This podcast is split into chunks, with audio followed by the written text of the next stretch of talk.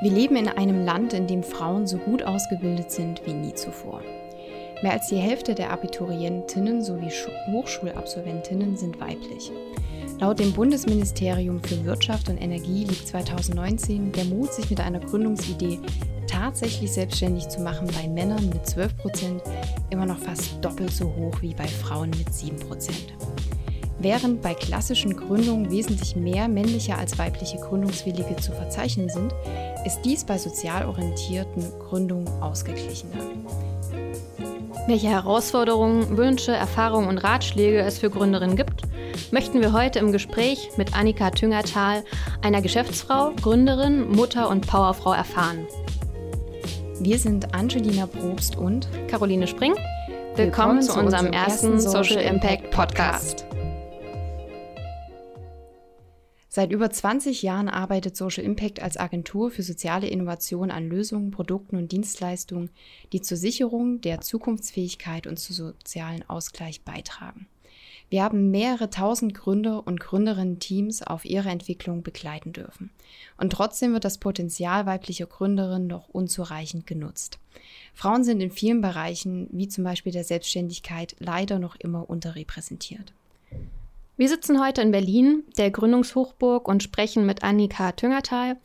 Sie hat 2012 die Erdforscher UG gemeinsam mit Till Lehmann gegründet und ihr entsprang die Idee für das Unternehmenskonzept. Sie ist Mutter von drei Kindern und studierte auf dem zweiten Bildungsweg nach der abgeschlossenen Berufsausbildung zur examinierten Krankenschwester an der FU Berlin Geologie. Annika, was würdest du sagen?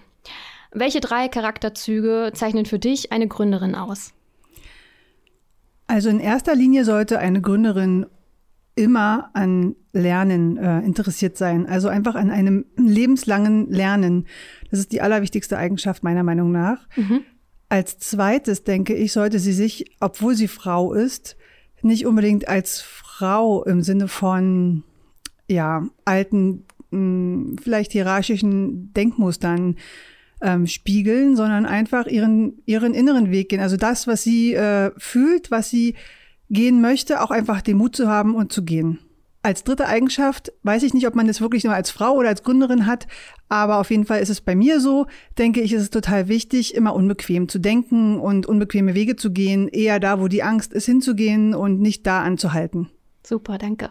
Sehr schöner Ansatz. Hast du den Eindruck, dass tendenziell mehr Männer als Frauen gründen? Und wenn ja, woran könnte das deiner Meinung nach lang liegen? Also in meinem Gründerleben erlebe ich tatsächlich mehr Männer als Frauen, die gründen. Ich, ich weiß es nicht global, woran es liegt. Ich habe so meine eigenen Interpretationen. Ich ähm, für mich, ich denke immer wieder, es liegt daran, dass man als Frau ja zumindest diesen großen Break früher oder später wahrscheinlich im Leben hat, ähm, Kinder bekommen zu wollen. Und ich kann mir gut vorstellen, zumindest ist das, was ich beobachte in meinem Umfeld, ähm, dass es kaum vorstellbar ist, beides miteinander zu vereinbaren. Äh, würdest du dir dafür mehr Unterstützung für Frauen wünschen? Ich bin nicht sicher, ob mehr Unterstützung für Frauen generell ähm, da helfen würde. Es gibt viel Unterstützung für Frauen. Ich bin mir nicht sicher, ob man nicht vielleicht einfach noch eher ansetzen müsste und so ein generelles Frauenbild einfach in der Gesellschaft von, von klein an schon zu verändern. Denn es gibt viel Angebot. Ich habe jedes Angebot genutzt, was ich ähm, nutzen konnte, mhm. ob es für Frauen oder für Männer war. Äh, das war eigentlich mir immer egal. Hauptsache hat mir geholfen, in dem spezifischen Problem weiterzukommen. Mhm. Das ähm, ist so meine Erfahrung, ja. Hast du bereits negative Erfahrungen ähm, mit Menschen gemacht, die dich als weibliche Gründerin nicht ernst genommen haben? Oder vielleicht auch andersrum, positive Erfahrungen, weil du eben eine weibliche Gründerin bist? Also ich habe beide Erfahrungen schon gemacht, allerdings äh, tatsächlich nicht sehr ausgeprägt. Also ich habe ähm, vor kurzem erst, äh, ich habe auch so eine Women Ventures äh, Gruppe, die ich als Ehrenamt ähm, im Rahmen der des erweiterten Vorstandes der ähm, Infusion, also des Kapitels der Ensreuter-Gesellschaft der FU Berlin mitbetreue. Und da gab es einen Kommentar, warum muss denn in meiner Vorstellung stehen oder erwähnt sein, dass ich Mutter von äh, so und so vielen Kindern bin. Das würde ein Mann noch auch nicht erwähnen. Das hat auf jeden Fall zu, Zünd also zu Diskussionsstoff geführt. Ähm, meine Begründung dazu war, dass äh, das da tatsächlich einfach ein Thema ist. Äh, denn als Frau sehe ich das äh, als Hauptherausforderung, solche Dinge wie Kinder und äh, Gesellschaft, Ehe und Haushalt und Gründung. Also wenn ich noch nur ein normales Berufsleben, aber auch und noch Gründung, was ja mit sehr viel Risiko ähm, begleitet ist, auch unter Umständen ähm, zu vereinbaren. Mhm. Das war so zu dem Negativen. Zu dem Positiven, ich erlebe ganz oft positives Feedback. Generell lasse ich mich davon aber nicht beeinflussen. Also ich ähm, habe die Einstellung, dass je stärker ich in meinem Inneren bin, umso weniger ähm, beeindruckt mich das Äußere. Und das würde ich auch generell empfehlen, jeder anderen Gründerin, aber auch jedem Gründer. Mhm. Mhm. Ähm, welche Herausforderungen sind dir als Gründerin bisher begegnet? Vielleicht hast du Lust, ein paar mit uns zu teilen, um andere auch zu ermutigen. Ja, viele Herausforderungen. Ähm, ganz ehrlich, also wenn, man, wenn ich so ganz ehrlich sagen würde, würde ich sagen, gründet niemals. ähm, denn äh, es ist eine, es ist eine Ansammlung von Katastrophen, ja, die einem begegnen. Gründe nur, wenn du gar nicht anders kannst. Also bei mir ist es so, ich kann nicht anders und ich will gar nicht anders. Deswegen habe ich gegründet und wird immer wieder diesen Weg gehen. Die Herausforderungen sind von also tatsächlich von, ich habe, huh, ich habe das, was ich haben wollte an Kapital eingesammelt, habe echt jetzt ganz viel Geld und kann jetzt so meinen Wünschen, meinen Businessplan nachgehen zu, alles ist weg, ich habe einen Riesenhaufen Schulden. Ähm, was mache ich jetzt damit? Meine Vision ist noch nicht erfüllt. Äh, Gehe ich weiter oder lasse ich sein? Äh, geh bitte weiter, ja. Ähm, finde Wege. Es gibt Wege. Ähm, es gibt viele Herausforderungen, ja. Und was hat dir geholfen, Bedenken zu überwinden? Also was würdest du Gründerin noch weiterhin gerne mit auf den Weg geben?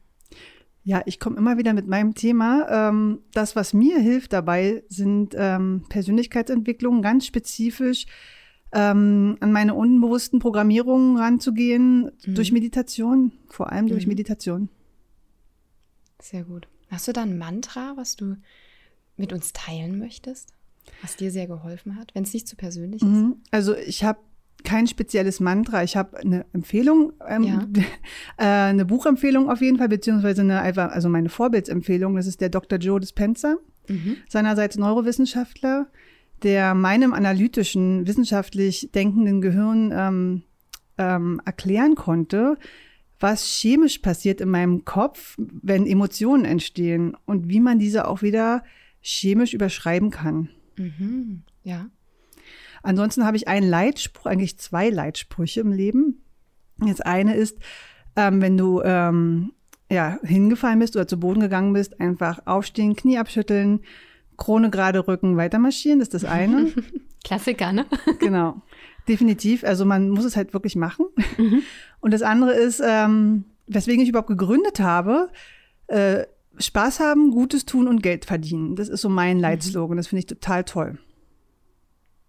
Und die Gretchenfrage, gründen Männer anders als Frauen oder doch nicht? Das weiß ich nicht genau, weil ich im Grunde kann ich, ich habe keinen keinen so direkten Vergleich. Der Vergleich, den ich habe, ist mein Mann. Er ist ja ein Mann und wir sind ja zusammen in diesem Gründungsprozess und er geht an viele Dinge komplett anders heran als ich. Mhm. Also das sorgt regelmäßig für Zündstoff. Ähm, ist aber auch immer eine, ein Pool der Erweiterung, ja. wenn man das als Chance sieht. Mhm. Also wir, wir, also wir haben uns entschieden, das als Chance zu sehen gegenseitig. Ein voneinander lernen sozusagen. Ne? Definitiv. Ne? Okay. Auch wenn es hart ist. Toll. Hast du das Gefühl, dass das Klima für Frauen unter sozialen Star Startups angenehmer und wertschätzender ist als in dem klassischen Startup-Bereich? Uh, da habe ich ambivalente eine ambivalente Meinung zu. Also das Klima in so einem Startup-Bereich ähm, ist erstmal angenehmer. Das ist das, was ich auch empfunden und auch wahrgenommen habe. Aber es ist ein bisschen auch ein Deckel unter dem eigentlichen ähm, Know-how oder unter dem eigentlichen Sein bleiben zu müssen, zu, zu sollen, zu wollen. Das ist ja immer auch eine eigene Entscheidung.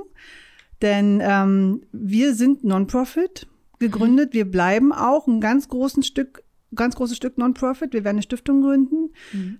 Aber dennoch, ähm, denke ich, ist so richtig, wenn man so richtig auch Erfolg, also im Sinne von ähm, der inneren Entwicklung haben möchte nach außen, ähm, werden wir jetzt ein Profit-Unternehmen dazu gründen. Also wenn ich das zusammenfassen würde, äh, auch wenn ihr sozial gründet, ähm, dürft ihr Erfolg haben. Gönnt euch den Erfolg? Das ist, ist das immer richtig? so ein bisschen falsch verstanden, ja. Mhm. Also ich habe damals sozial gegründet ähm, und war ganz fest der Meinung, ich werde beweisen, dass ich im Bildungssystem Geld verdienen kann. Denn nur wenn ich wirklich Geld verdienen kann, kann ich Gutes tun. Das mhm. war damals so mein Slogan. Das stimmt. Ich habe ein Stück weit aber auch meine Meinung überholt, denn ich kann wirklich, eigentlich kann ich nur richtig Geld verdienen, wenn ich Profit-Denken habe. Ist meine Meinung. Und ich kann auch nur dann um, umver, ähm, ver, ähm, umverteilen. Genau. Ich kann nur dann umverteilen, wenn ich genug Kapital zur Verfügung habe, um umverteilen zu können. Und ähm, wir haben uns jetzt dafür entschieden, einen ähm, Profit-Weg zu gehen, um Geld zu verdienen im Bildungsbereich mit Lizenzverkäufen unseres ähm, Gründungssystems quasi. Wir ermöglichen dadurch vielen, vielen anderen Gründerinnen und Gründern nach unserer Blaupause erfolgreich zu starten und einen eigenen Science Lab Space zu eröffnen. Und zeitgleich tun wir Gutes, indem wir natürlich ähm, Gelder, die wir einnehmen, dann auch umverteilen können. Und wir tun Gutes, indem die neuen ähm, Geschäftsmenschen, Leute, Männer und Frauen eigene Gelder verdienen mit ihren eigenen äh, wissenschaftlichen äh, Leidenschaften und wiederum ganz weit in der Welt verbreitet überall Kindern eben und Jugendlichen äh, genauso Gutes tun, wie wir es hier in Berlin machen. Das klingt toll. Was wir ja auch häufig ähm, beobachten, gerade im Bereich Social Entrepreneurship, dass eine Herausforderung ist, seinen Preis zu kennen oder eben sich selber auch zu wertschätzen. Hast du da einen Ratschlag, was so quasi diese Überwindung etwas senkt? Also ich kann mich sehr genau an Situationen erinnern, wo wir im Team gehadert haben mit dem Preis, mit mhm. dem wir nach draußen gehen.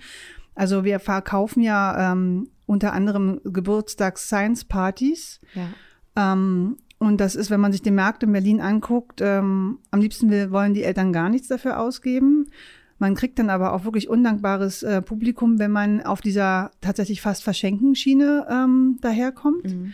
Unsere Erfahrung ist, je höher der Preis ist, umso wertvoller werden die Kunden und, und umso wertvoller ist man sich selbst auch sozusagen. Und das ist ein ganz großer Learning-Prozess gewesen bei uns. Mhm. Also, weil das ist immer so diese gedachte Grenze, wir sind ja social, wir dürfen nichts kosten, aber das ist ein Trugschluss. Denn nur was gut ist, hat auch einen guten Preis. Also bin ich ganz fest der Meinung, wir fokussieren uns auf Qualität, auf wirklichen ähm, Mehrwert im Inhalt und nehmen tatsächlich aber auch den Preis dafür, den es tatsächlich kostet. Wir wollen mhm. keine Fremdfinanzierung, also wir wollen keine Drittmittel haben, darauf sind wir sehr stolz. Ähm, ja, und äh, diese Preisdiskussion ist eine Wertediskussion mit sich selbst mhm. am Ende. Also, liebe Gründerin, seid es euch wert. Unbedingt. Und es gibt Methoden auch, wie man höherpreisige ähm, Angebote auch sehr gut verkaufen kann. Das ist ein bisschen auch nochmal so ein Umdenken und ein Learning, aber es ist alles möglich. Mhm. Haben wir irgendwas vergessen, was du noch sagen möchtest? Gibt es ein Vorbild? Hm. Ah ja, äh, ich habe zwei Vorbilder, weibliche. Ähm, ich habe gerade in der S-Bahn auch äh, nach ihr nochmal geguckt. Ah, das passt doch. das ist äh, ich, das ist Anna Winter. Mhm. ähm, seit neuestem bin ich ganz äh, getriggert von ihr. Ich weiß nicht genau warum. Das ist jetzt so meine Aufgabe herauszufinden, was da eigentlich los ist. Und es ist ähm, Kate Middleton. Mhm.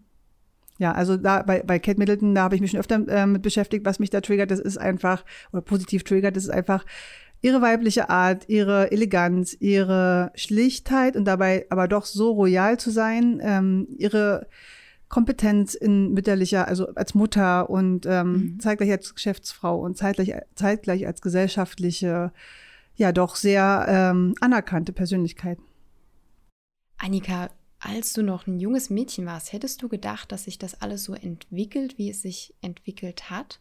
Und hättest du jemals gedacht, Gründerin oder Unternehmerin zu sein? Weder noch. Also ich hätte weder gedacht, dass sich das alles so entwickelt, wie es sich entwickelt hat, noch hatte ich daran gedacht, Gründerin zu sein. Aber ich habe äh, als kleines Kind oder auch als ja, mittelgroßes Kind immer gedacht, ich will mal Wissenschaftlerin werden oder Prinzessin. Ähm, Wissenschaftlerin bin ich tatsächlich geworden, auch über 10.000 Umwege, aber ich bin es geworden. Ähm, und das mit dem Gründen ähm, wurde mir quasi mit ins Blut übergeben, nach der Wende, ich bin ein ähm, Ostkind, ich war zehneinhalb, als die Mauer fiel, ähm, vor 30 Jahren. ähm, da haben meine Eltern ähm, so ein Multilevel-Marketing, ähm, ja, eigen, selbstständige Unternehmen sozusagen aufgebaut. Mhm. Und nicht diese Multilevel-Marketing-Unternehmen sind bei mir hängen geblieben, aber die ganzen Schulungen, die sie dazu hatten, mit diesen ganzen ja, ähm, Mindset-Geschichten mit, äh, wie man, wie man, welche Charaktereigenschaften man sein äh, haben muss und äh, wie man sein soll und so. Diese ganzen Sachen sind sehr wohl in mein, ähm, ja, in mein Blut übergegangen und es wirkt bis heute. Diese ganzen Glaubenssätze, die mhm. aus dieser Zeit äh, stammen, positiven Glaubenssätze zum Unternehmertum.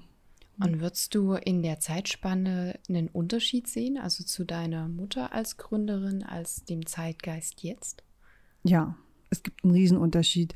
Also es sind zwei Dinge. Das eine ist immer, ich glaube, auch wenn meine Mutter innerlich stärker gewesen wäre und sich mehr den Fokus darauf gelegt hätte, ihre eigene Persönlichkeit zu entwickeln, wäre sie sicherlich sehr viel noch erfolgreicher geworden damals, ähm, äh, sozusagen, als sie das damals war. Mhm.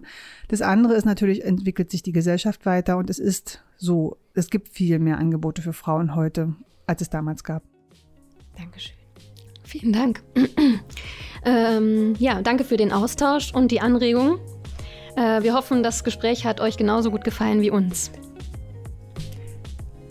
Und der Podcast wurde produziert mit Media Residence als Unterstützung. Und wir sind Caroline Spring und Angelina Probst. Ciao und bis, bis zum nächsten Mal. Mal. Tschüss. Tschüss.